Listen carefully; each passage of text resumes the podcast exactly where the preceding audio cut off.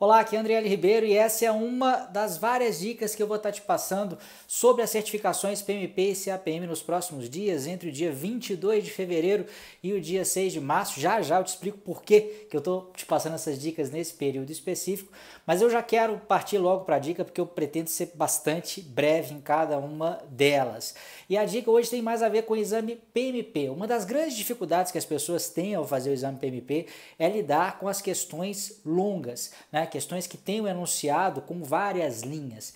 É, e a dica que eu queria te dar para responder a esse tipo de pergunta é a que está descrita nesse quadro aqui.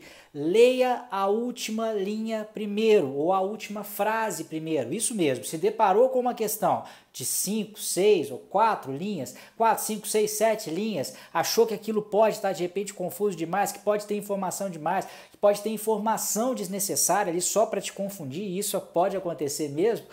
Uma, uma grande dica é ler a última linha ou a última frase, porque o que está sendo efetivamente perguntado está nessa última frase. E aí você vai poder ler cada uma das linhas né, de cima, desde o começo do enunciado, já com o foco, já com o olhar mais voltado para responder aquela pergunta específica. Por quê? Vamos supor que ele te pergunte qual que é a próxima ação a fazer você vai ter que ter um tipo de foco de atenção. Vamos supor que a pergunta seja é, um aprofundamento de uma das ferramentas citadas dentro daquele enunciado. Você já teria que ter um outro foco na leitura do enunciado. Então, isso vai te poupar tempo e certamente vai aumentar as suas chances de acerto na questão. E agora, por que no começo do vídeo, né, por que, que eu estou fazendo essa série de vídeos aqui entre os dias 22 de fevereiro e o dia 6 de março? Porque nesse período está acontecendo a sétima edição do Certifica GP, que é um workshop workshop gratuito que eu dou falando aí sobre as certificações PMP e CAPM e como que essas certificações podem te ajudar a dar um verdadeiro salto